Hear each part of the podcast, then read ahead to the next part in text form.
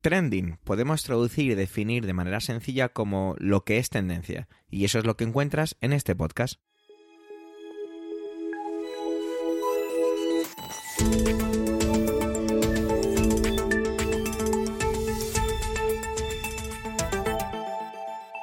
Este es el capítulo 238-238 del 12 del mes de enero de 2023 y cuenta con las intervenciones de Pedro Sánchez, Manuel Castaño, Eduardo Norman, Antonio Rentero y un servidor, Javier Solere, que también hago de presentador y coordinador de este maravilloso proyecto. Trending es tu podcast de noticias semanal. Adelante. Bueno, decir a estas alturas ya lo de feliz año se me hace un poco raro, pero como ya lo he dicho, lo repito con énfasis y cariño. Feliz año a todo el mundo. Vamos a comenzar ya directamente porque como tenemos varias intervenciones, cuando tenemos muchas no me gusta enrollarme al principio, no tiene ningún sentido. Comenzamos con Pedro, con Pedro Sánchez, el bueno, no el presidente del gobierno, el podcaster. Y tenemos que traer Brasil. Y lo ha hecho desde un punto de vista, como siempre suele hacer él, muy acertado a mi gusto. Y es que ha hecho un símil con lo que tiene que ver con esa espontánea organización, me ha gustado mucho esta definición que ha hecho, acerca de los políticos y su manera de utilizar las redes sociales y escudarse en no pedir explícitamente algo que luego sus seguidores sí que hacen. Os dejo con él, donde ha preparado una intervención la mar de interesante. Bienvenido a 2023. Adelante, Pedro.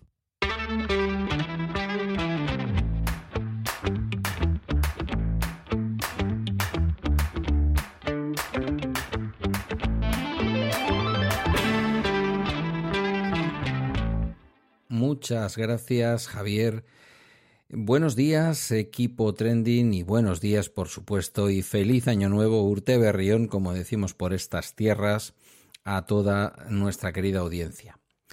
Veréis, cuando un periodista de un canal público de televisión, de un informativo, le pregunta a un freelance que se encuentra a pie de calle en Brasil si cree que el intento de golpe de Estado o la revuelta de la ultraderecha populista contra los, eh, las dos cámaras, mejor dicho, contra la Cámara de eh, Legislativa, contra el Poder Ejecutivo y contra el Poder Judicial, eh, habida el pasado domingo en Brasil, puede ser algo organizado, incluso financiado, em, hace pensar que por mucho respeto que te merezca ese periodista, que me lo merece, eh, algunas cosas no han terminado de hacer un cambio, un clic en la mentalidad de algunos de nuestros eh, mejores informadores incluso.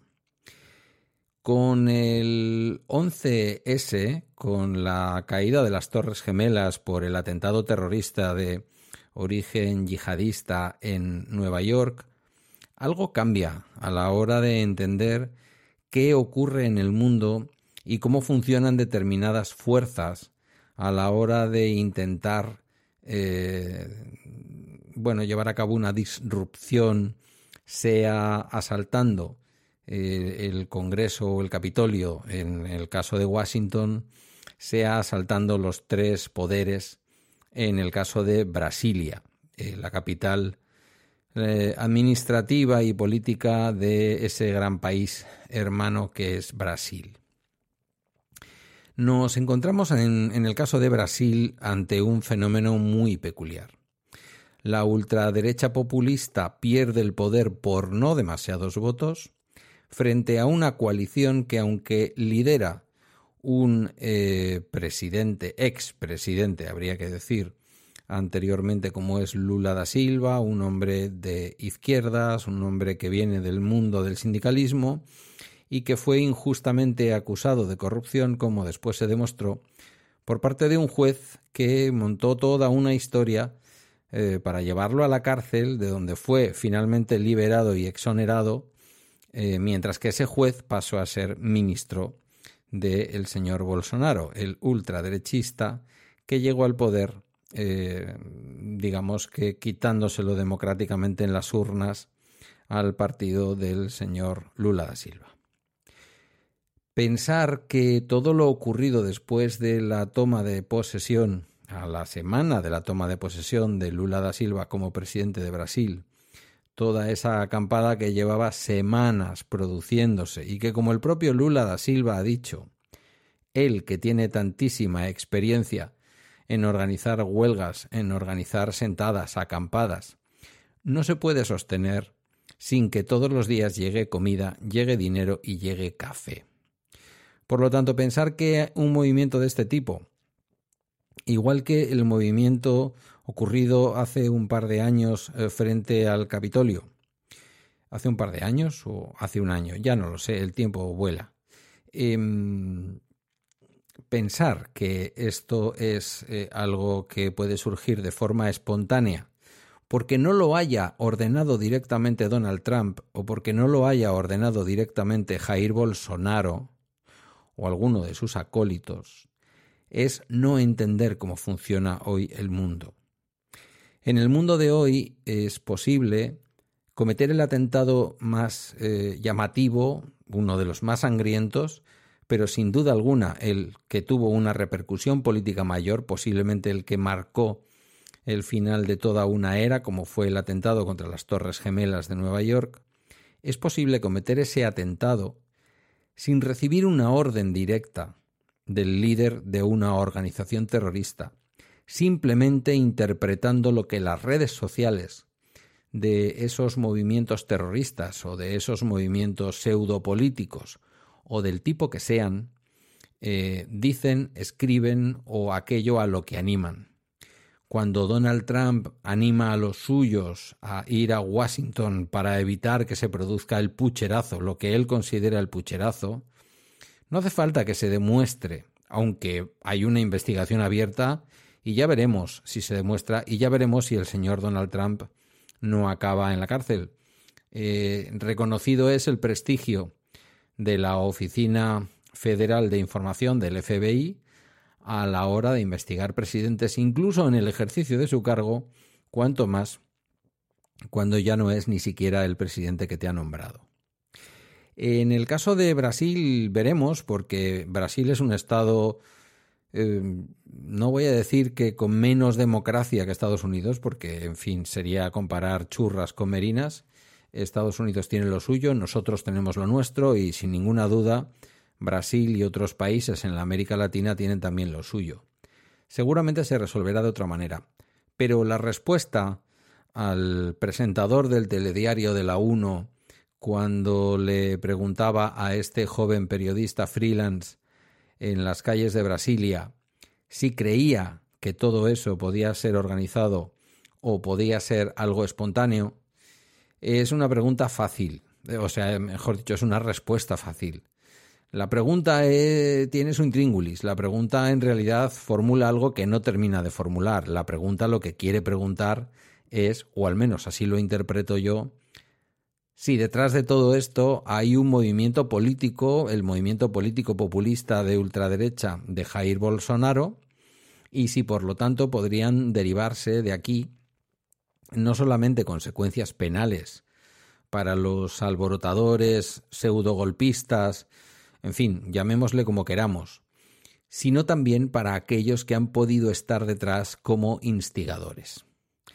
Esta figura de la instigación a la comisión, a la comisión de un delito, de la que posiblemente nos podría hablar largo y tendido, y le animo a ello, por cierto, nuestra querida Rocío Arregui en su podcast Indubio pro reo sobre derecho penal, este delito de incitación eh, a la comisión de un delito, em, pues eh, está tipificado, pero es que yo voy más allá. Es decir, en los tiempos en que corren, cuando. En los tiempos en que corren, no, en los tiempos que corren, cuando tú tienes un determinado número de seguidores, eres un político reconocido en tu país y animas a determinadas cosas, no es necesario que tú de tu bolsillo estés pagando nada, no es necesario que tú directamente hayas dado ninguna orden, sino que cada uno de tus gestos, cada uno de tus pequeños guiños son perfectamente interpretados. Y el intento de golpe de Estado frente a la nueva etapa que se abre en Brasil, una etapa, por cierto, liderada por un presidente de izquierdas, en una gran coalición, porque concurrió a las elecciones incluyendo en su candidatura al anterior eh, oponente que tuvo él en sus elecciones, es decir, a un señor muy conservador que ya se había enfrentado al propio Lula da Silva. Esta no era una simple elección en Brasil entre izquierda o derecha, era una elección entre una política, vamos a decir, en el mejor sentido, más tradicional, más esperable, menos, eh, menos alocada y menos criminal también, por qué no decirlo, o la política de una ultraderecha liberal, que no le interesa ni a la izquierda, ni a la derecha, vamos a decir, tradicional, ni a los liberales, ni mucho menos, y aunque una buena parte de ellos no lo sepan, perdonadme esta especie de absolutismo del todo para el pueblo, pero sin el pueblo, el despotismo ilustrado más que el absolutismo, em, una parte importante de la población brasileña que aunque votó a Bolsonaro, quizás no saben, seguro que no saben, que Bolsonaro no es lo que necesitan. Que pueden elegir entre la izquierda, el centro, la derecha, pero que el bolsonarismo es una cosa distinta y que no necesita pagar ni organizar manifestaciones ni intentar dar por sí mismo un golpe de Estado. Sabe que tiene detrás suyo un montón de gente dispuesta a escuchar el último silbido de su líder para que, igual que hizo Donald Trump en Estados Unidos, con un pequeño guiño en las redes sociales, con un llamamiento a defender la libertad, con un llamamiento a defender lo que había antes de las últimas elecciones sin reconocer de manera explícita el resultado de las elecciones democráticas, termine convirtiéndose todo, y igual en Brasil que en Estados Unidos del todo no lo ha sido, pero termine convirtiéndose todo en una enorme tragedia. Nos alegramos de que no sea así, espero que los culpables paguen tanto en Estados Unidos como ahora en Brasil, pero desde luego que nadie se pregunte si hay una orden directa de Trump o de Bolsonaro de que esto ocurra, porque es mucho más fácil que todo esto, está a la vista. No tenemos más que ver las redes sociales, las publicaciones y las declaraciones. Ahí está claramente el llamamiento a sus seguidores para que esto ocurra. Esperemos no tener nunca que hacer un episodio de este tenor en relación a nuestro propio país. Que tengáis un fantástico comienzo de año y hasta una próxima intervención en Trending. Manuel está feliz y lo representa con una intervención en la que simplemente me dio casi dos frases y es está feliz por el estatuto del artista. Así que no puedo más que felicitarle, terminar de decir estas palabras con una sonrisa dibujada en mi rostro, darle la bienvenida, perdón, a este 2023 y dejaros con él. Adelante, compañero, adelante, Manuel.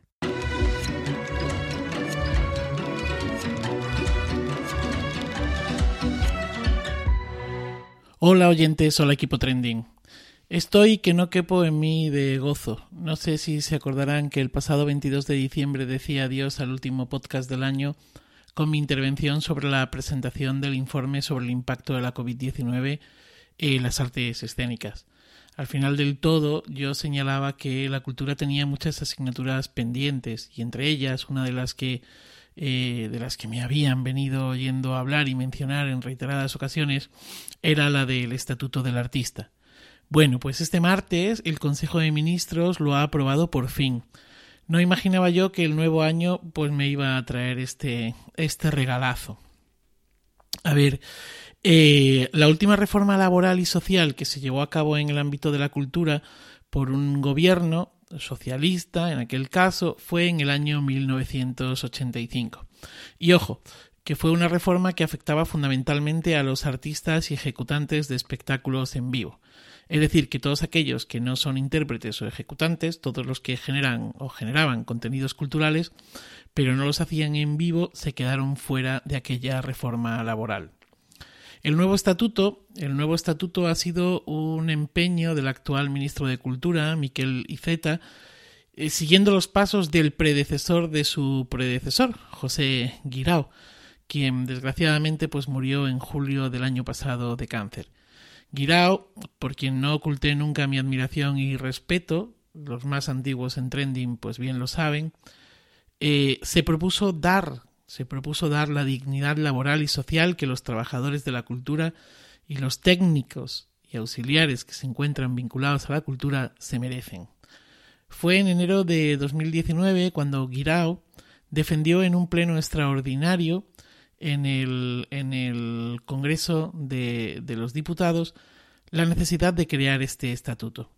El Pleno en aquel momento aprobó por unanimidad, inaudito, el Pleno aprobó por unanimidad la convalidación del Real Decreto Ley de todo un paquete de medidas que conforman eh, y que han conformado, con modificaciones, por supuesto, el estatuto del, del artista.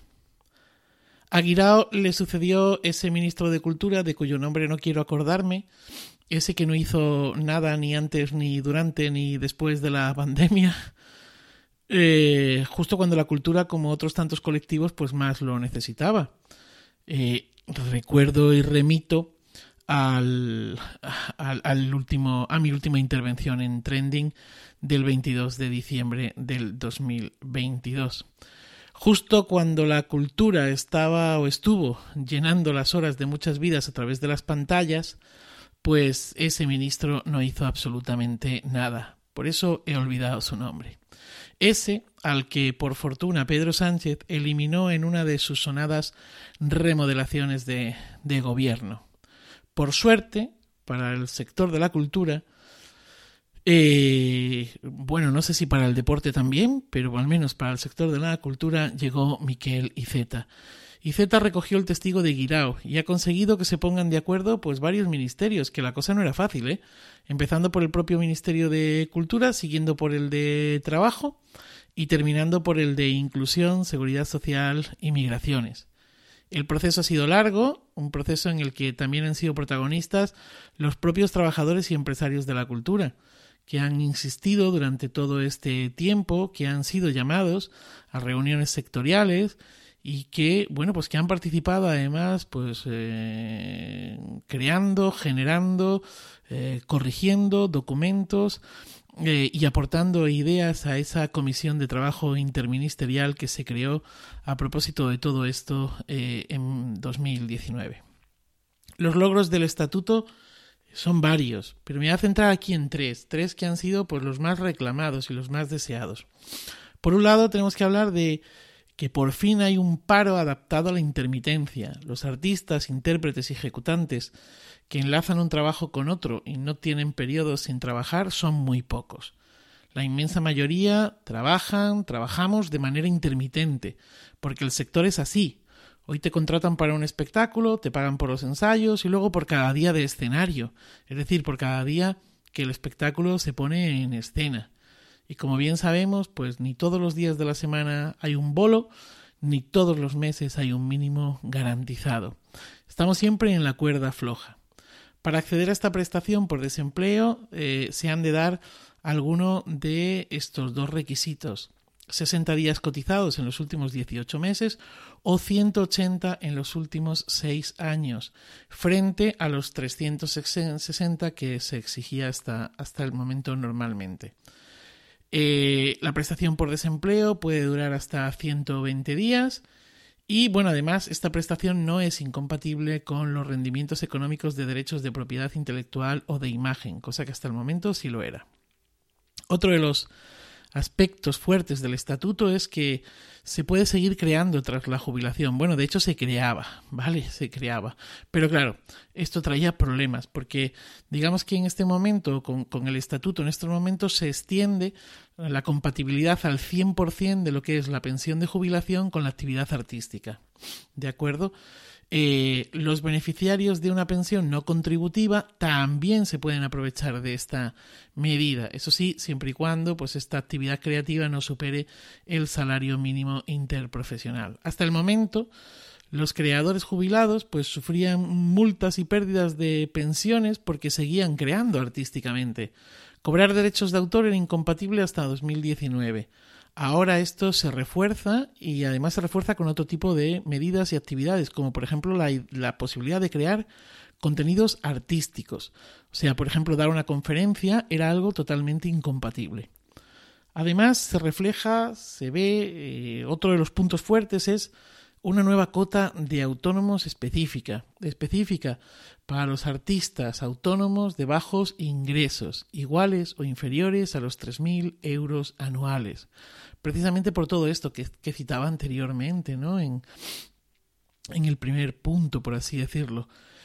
Eh, y además con la posibilidad, esta nueva cuota de autónomos tiene la posibilidad de elegir la periodicidad del pago, es decir, pues poder pagar la cuota cuando llegan los ingresos, porque no olvidemos que este es un sector en el que no necesariamente se paga y se cobra al mes, como en una inmensa mayoría de los trabajos. Aquí se cobra cuando la empresa cultural eh, que te contrata pues eh, tiene a bien hacerlo bien porque cuenta con los fondos o bien porque ha llegado el pago de la entidad pública que a su vez contrata, o cuando el ente público decide liquidar contigo esas eh, facturas.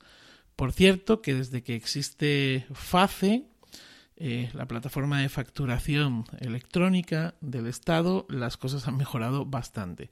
O al menos mm, para mi empresa así ha sido. Eh, hay más detalles, más detalles, pero estos serían del estatuto, me refiero, pero estos serían un poco los, los, tres más significativos y que responden un poco, bueno, que responden un poco y un mucho a las demandas del sector. Me alegra que hayamos llegado hasta aquí, me alegra que el sector esté casi todo de acuerdo, trabajadores, empresarios, y me alegra sobre todo que se haya incluido a los técnicos. Nada más, feliz día y feliz vida. Una de mis series favoritas de todos los tiempos es Los Soprano. Es de estas veces que no sabes muy bien definir qué es lo que tiene esa serie para que te guste tanto. Y está de cumpleaños, es su 24 aniversario. Y de esto nos viene a hablar Antonio, porque Antonio ya sabéis que lo que trae son sobre todo cositas relacionadas con las series y el cine, el teatro. Así que os dejo con él que seguro que tiene muchas cositas que contarnos sobre este maravilloso producto. Bienvenido al 2023. Adelante Antonio. Saludos, soy Antonio Rentero y lo primero es felicitaros este nuevo año 2023 y a continuación hablaros de una serie que esta semana justo hace 24 años desde que se estrenó. Me refiero a Los Soprano, para muchos una de las mejores series de la historia de la televisión y casi siempre se les tiene en ese podio en el que unas veces ocupa el primer lugar y otras veces va alternándose en segunda y tercera posición junto con series como The Wire o Breaking Bad. En cualquier caso, quizás suene demasiado absoluto decir la mejor serie de televisión de la historia, pero yo creo que colocándola en ese podio y si hay alguna de esas otras dos, Breaking Bad o The Wire, que no os parece que debería estar ahí, desde luego uno de esos tres primeros puestos sí que le corresponde a Los Soprano, la serie que reinventó la mafia o sobre todo la ficción sobre la mafia, desde que se estrenó en Estados Unidos el 10 de enero de 1999 en el canal de televisión por cable HBO. Hoy conocemos más HBO por la plataforma de streaming del mismo nombre, pero en algunos momentos es que eh, incluso la, frase publicitaria, el eslogan era no es televisión, es HBO para eh, explicar un poco la calidad de los productos de la serie de televisión de esta plataforma. Lo Soprano básicamente moderniza, actualiza, y fijaos que han pasado 24 años, el lenguaje narrativo en torno a la mafia italoamericana. La mafia que algunos dicen que son las siglas de Morte a la Francia, Italia, Anela, eh, y que bueno, hay múltiples eh, orígenes para ese término, pero en esencia se refiere al crimen organizado de origen italiano. Hay un momento en el que la inmigración italiana hace que algunas personas de las que llegan al Nuevo Mundo, a Estados Unidos de América en concreto, vayan también adaptando y adoptando estos comportamientos eh, delictivos, de protección de algunos ciudadanos, de desarrollo de, algunos eh, modelos eh, de economía criminal y que se van imbricando de cierta manera en la cultura estadounidense. También es verdad que aunque en, en, la realidad, en el mundo real, eh, es muy frecuente el, el, hecho de vamos, de, la mafia, pero también de otras organizaciones delictivas y criminales en las que gran parte de sus integrantes pertenecen a otras eh, nacionalidades otras etnias, otras procedencias en suma, yo creo que la gran fama la tiene la mafia italiana. Está también la irlandesa, la rusa, la polaca, la que queráis, ¿vale? Pero yo creo que sobre todo es la mafia italiana o italoamericana la que, sobre todo por el cine, sobre todo por la película El Padrino, y desde luego con otras eh, con otras filmografías más allá de Francis Ford Coppola también habría que hablar del cine de Scorsese o de actores como Robert De Niro o Joe Pesci. Eh, está claro que hay una larga tradición de la representación de la mafia en la gran pantalla y aunque también aparece en ocasiones en la pequeña pantalla. Lo cierto es que hasta que no llegó Los Sopranos en el año 1999, la revolución no fue digamos, eh, perfeccionada. ¿Y por qué digo perfeccionada? Pues básicamente porque es, es, autorreferencial la construcción que hace Los Soprano de unos personajes que toman inspiración de lo que ven en las películas. Son al mismo tiempo modelos y también reflejo de los modelos que la propia ficción audiovisual ha generado. Sí que es cierto que toda esa elegancia, toda esa clase, esa distinción que podíamos ver en películas como El Padrino o en uno de los nuestros, aquí lo cambiábamos por el mafioso de fin de semana, de Chandal, que vive en los suburbios y que aunque también está al frente de una organización criminal, es un poco más el mafioso de andar por casa. Y esto arranca precisamente con la clave que tiene Los Soprano, y es la debilidad que no quiere mostrar su magnífico, su enorme protagonista, Tony Soprano, interpretado por el grandísimo y memorable James Gandolfini, que, como él mismo dice en italiano, tiene agita, tiene una pulsión que le reconcome por dentro, tiene crisis de ansiedad. El capo de una familia mafiosa con crisis de ansiedad que le lleva a ser eh, psicoanalizado por la mítica doctora Melfi, interpretada por Lorraine Bracco.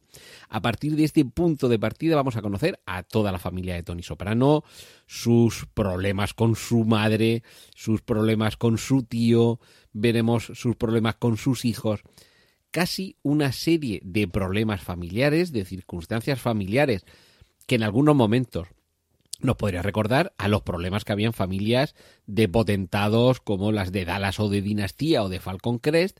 Lo que pasa que aquí los negocios no eran ni inmobiliarios, ni petroleros, ni aquello de trasegar el cabernet de Falcon Crest. No, no, aquí los negocios tienen que ver con la mafia. Y una serie que ha dado incluso para tratados de filosofía o de economía a cuenta de todo lo que David Chase, su creador, puso en los guiones, en los capítulos de esta serie que a lo largo de seis temporadas, hasta que finalizó en el año 2007, nos hizo esperar con muchísimas ganas un nuevo episodio, un nuevo conflicto y sobre todo una nueva forma y una nueva fórmula de ver cómo la familia mafiosa italoamericana desde la ficción todavía seguía constituyendo un modelo, aunque fuera un modelo ficticio y narrativo. Pues de todo eso, esta semana se han cumplido 24 años y sigue siendo, si no la mejor, una de las mejores series de la historia de la televisión. Y esto es lo que quería compartir con vosotros esta semana aquí en Trending. Os dejo con los contenidos del resto de mis compañeros. Un saludo de Antonio Rentero. Eduardo ha hecho algo que yo siempre he querido hacer, pero nunca me he atrevido a lanzarme, y es una especie como de, bueno, pronóstico, o qué se viene, o qué va a ser de los próximos 12 meses de este 2023, de enero a diciembre. Bueno, no lo ha hecho por meses, ¿no? Pero lo que quiero decir es que ha hecho algo que a mí me parece, pues, como mínimo valiente, digámoslo así. Así que os dejo con su intervención. Bienvenido a 2023. Adelante, Eduardo.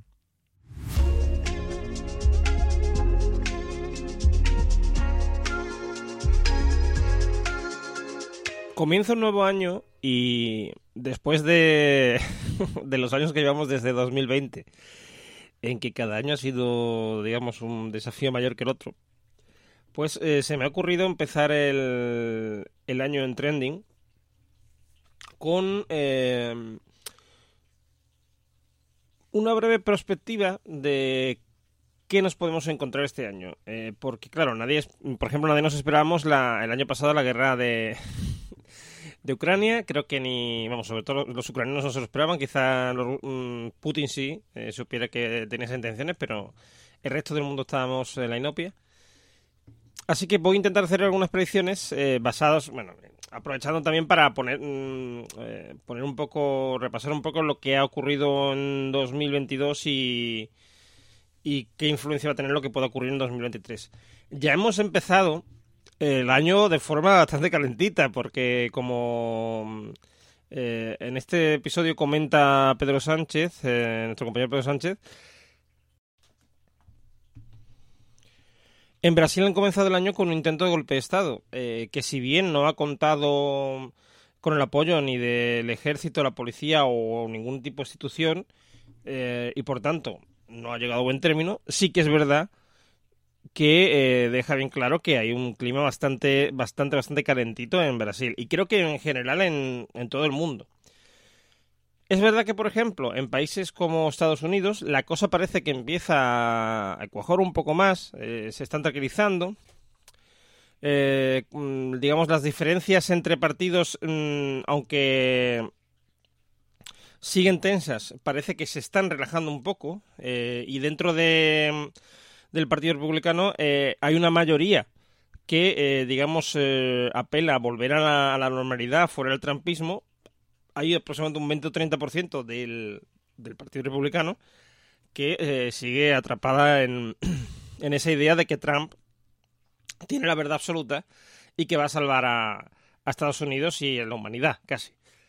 Eh, y esto es algo que se viene, viene sucediendo habitualmente eh, en todos los países, que haya un partido eh, ultraconservador, no lo voy a llamar siquiera extrema derecha ultraconservador, porque mm, varía, depende de los países eh, mm, mm, qué características tiene, es bastante habitual. Y creo que es un signo de nuestros tiempos. Estábamos en un momento de cambio.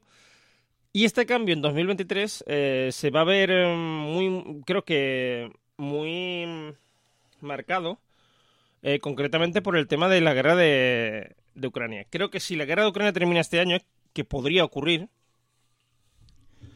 em, se relajará bastante el ambiente, eh, mejorará la economía y podremos terminar 2023 mucho mejor que lo empezamos. Sin embargo, creo que si la guerra continúa nos enfrentamos a, sobre todo, una guerra, o sea, perdón, una, una crisis económica bastante, bastante fuerte. Tenemos la ventaja, eh, que parece increíble decir esto, de las armas nucleares. Eh, con lo cual no nos vamos a ir a una guerra mm, multilateral, etcétera, como sería una tercera guerra mundial. Gracias a que Rusia tiene, tiene armas nucleares y por lo tanto existe siempre esa amenaza Mm, y por lo tanto Estados Unidos, eh, la OTAN en general, se mantiene alejado.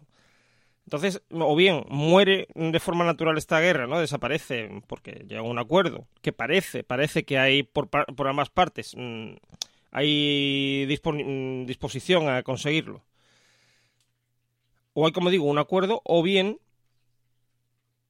la guerra se va a alargar y las consecuencias económicas. Pero no creo en ningún caso que eso eh, nos lleve a nada más, ¿vale? Eh, como digo, mm, y además hablando, por ejemplo, desde el punto de vista de España, que eh, tenemos un año de elecciones, tenemos previstas elecciones municipales, autonómicas y generales. Las generales creo que van para final de año y las autonómicas y municipales me parece que para mitad. No lo tengo muy claro, pero más o menos creo que es así. Em, pues em, creo, veo claro, vamos, que, que en España todo esto va a influir mucho. Es decir, si la, si la guerra desaparece, eh, se llega a un acuerdo, un alto el fuego, etcétera, y al final hay un, un acuerdo y mejora la situación económica, porque eh, aumenta por una parte, la producción de materias primas eh, necesarias para la alimentación, como puede ser el trigo, la cebada, el girasol, etcétera, que se producían normalmente en Ucrania. Y por otra parte, también mejora la situación eh, energética, porque, digamos, eh, Rusia vuelve a poder vender mm, su energía de forma libre, etcétera. vamos a tener como digo, eh, un mejor resultado, tanto para la economía general como para la economía española, concretamente, que por ahora, por ahora, parece que contra muchas previsiones del FMI, etcétera, más o menos se está manteniendo, aunque en cualquier momento se puede ir mm, a tomar por saco. Palabras técnicas. Em, sí que es verdad que, esto, como digo, puede influir en las elecciones, porque un buen resultado económico y una mejora de los precios, etcétera, em, decantaría el voto hacia un lado, que es en este caso el PSOE, y el, digamos, lo contrario lo, llevaría hacia el voto a más conservador, el PP y Vox. Bueno, en el caso que os digo también, eh, quizá Unidas Podemos, etcétera, pero como no sabemos cómo va a ir el tema, si va a ser eh, eh, sumar Unidas Podemos, etcétera, pues mm, en este caso mm, vamos a decir que por ahora va a beneficiar el PSOE. Bueno, a la izquierda. Y creo que esto se va a ver reflejado también en muchas otras, eh, muchos otros gobiernos que mm, si, mm, si bien o, bien tienen elecciones este año o bien el que viene, eh, van a verse reforzados. Espero, espero que no haya ningún cataclismo humano, digámoslo así, o de origen humano, eh, como otra guerra u otra crisis de este tipo. Mm, pero sí creo que nos podemos llevar alguna sorpresa con el tema climático. Mm, bueno, creo que es, que es, mm, patente que el, digamos, el, clima eh, del planeta Tierra se está viendo alterado eh, de forma bastante rápida. Bueno, yo no diría tan rápida, pero quiero decir, estamos empezando a notar esa alteración, porque en realidad la alteración viene de hace mucho tiempo, pero eh, al haber una mayor menor temperatura en los poros, etcétera, lo estamos notando más porque eso, toda o sea, la disminución de la temperatura en los polos afecta a los mares, a, al, a, los vientos, etcétera. Entonces es más fácil que nos llegue aquí un filomena, por ejemplo, o que haya una gran sequía la mayor parte del año y unas precipitaciones, perdón, eh, enormes al final del año, etcétera, o al principio, ¿no? Por ejemplo, ahora en enero y febrero. Em, todo esto cada vez va a ser más frecuente y puede ser que este año, ¿por qué no? Eh, tengamos un evento, digamos, importante, como puede ser una, ola de calor muy fuerte en verano o eh, una ola de frío ahora en estos meses que quedan de invierno o cuando llegue el invierno a final de año también. Mm, puede ocurrir, pero yo no creo que ocurra, pero bueno, espero que no ocurra. Y em, creo que una cosa que no me podría dejar es el tema del de esto que ahora nos quieren vender los medios de comunicación como una nueva amenaza eh, proveniente de China en forma de virus, etcétera, que en realidad no deja de ser el, el COVID de toda la, bueno, toda la vida, de que venimos eh, padeciendo desde 2020, mm, sus efectos. Eh, yo no creo que sea tan preocupante. Vamos, de hecho, nada más que uno investigue un poco, lea en medios eh, científicos, etcétera, o, bueno, o que hayan mm, recaudado información de los científicos, se va a dar cuenta que en realidad lo que está pasando en China es que en China no ha habido vacunación y la, digamos, y la contención del virus se ha basado en eh, el aislamiento. O sea, lo que hacíamos aquí hace un año y medio o dos. El virus que tienen ellos prácticamente es el mismo que tenemos nosotros. Si, mm, incluso puede ser que nosotros tengamos alguna cepa más, eh, más virulenta y. O sea, más virulenta. Eh, más contagiosa. Yo no creo que haya que preocuparse. ¿Vale? O sea, en, China sí puede ser un grave problema. Esto puede provocar eh, problemas económicos. Ahí sí nos puede afectar. Pero en realidad. Mm, porque no nos olvidemos que eh, China es eh, ahora mismo la fábrica del mundo. Entonces, si China se paraliza, aunque gracias al coronavirus ya se está aumentando la producción fuera de China, eh, porque se ha visto lo, digamos, lo peligroso que es mantener la producción solamente en un país. Pero como decía, si eh, si el virus digamos, se convierte en un problema, se va a convertir en un problema principalmente en China, porque el resto de, los, países están ya la población está vacunada y todo está, eh, digamos, bastante habituado al COVID. Quiero decir, eh, ya eh, yo, por ejemplo, he tenido este año, ha sido como una gripe gorda. Hay gente que lo ha tenido por primera vez y ha sentido lo mismo, que es una gripe muy fuerte. Pero ya no es el problema sanitario que representaba antes. En China esto no es así, porque como digo, no se han vacunado. Esto para, para, los amigos antivacunas que dicen que vacunarse no sirve de nada y que no meten un chip y no sé.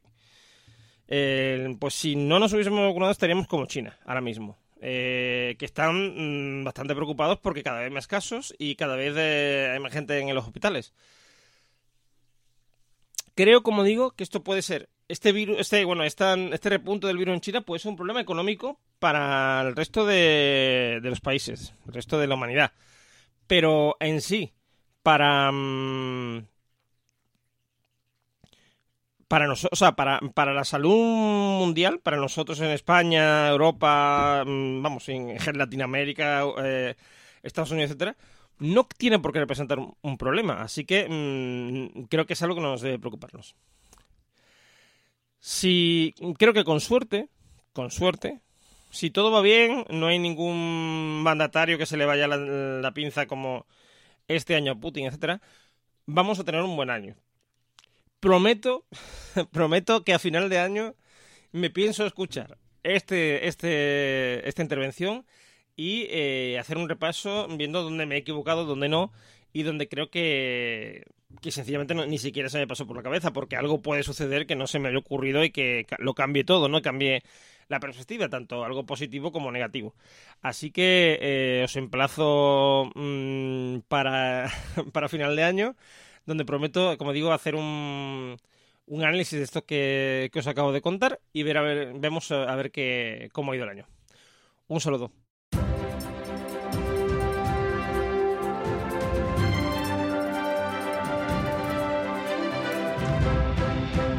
Hacer este podcast va siempre acompañado de algo maravilloso para mí, o casi siempre, y es que me obliga, me empuja, me motiva a aprender. Y como maestro o como persona dedicada a la educación, aprender para mí es siempre algo bastante maravilloso. Y es que he aprendido, y sigo aprendiendo, cómo funciona gran parte de la política por interesarme por ella, para compartirla aquí, para traerla, para opinar directamente sobre ella. ¿Qué quiero decir con todo esto? Bueno, vengo a hablar de todo lo que ha ocurrido con la Cámara de Representantes, con el presidente, con el speaker de la Cámara de Representantes de los Estados Unidos el señor Kevin McCarthy, que ha sudado tinta, sudor y lágrimas para tras 15 votaciones, algo que hacía muchísimo tiempo, había que remontarse a 1860 para algo parecido, y hablamos de que eran, eran las, la, la previa de la guerra civil en la que hicieron falta 44 votaciones, fijaros si ha llovido desde entonces y si ha cambiado el contexto, para que al final, pues eso, Kevin McCarthy sea el speaker de la Cámara de Representantes, el líder de los republicanos, ya que se hicieron con el control de esta Cámara en la última votación. ¿Qué es la Cámara de Representantes, no? O bueno, bueno, mentira, eso todos lo sabemos, perdón. ¿Por qué es tan importante o, qué es lo que hace el speaker? Bueno, pues una de las cosas que he aprendido y me ha dejado realmente impresionado es que es el, es el tercero en la línea sucesoria, por así decirlo es el presidente, el vicepresidente y el speaker, el presidente de la Cámara de Representantes. Eso lo he tenido que leer tres o cuatro veces porque me ha parecido súper curioso. ¿Y qué es lo que hace más el, el presidente de la el, presidente, perdón, de la Cámara de Representantes? Es que presidente, representante se me traba un poquito en lengua.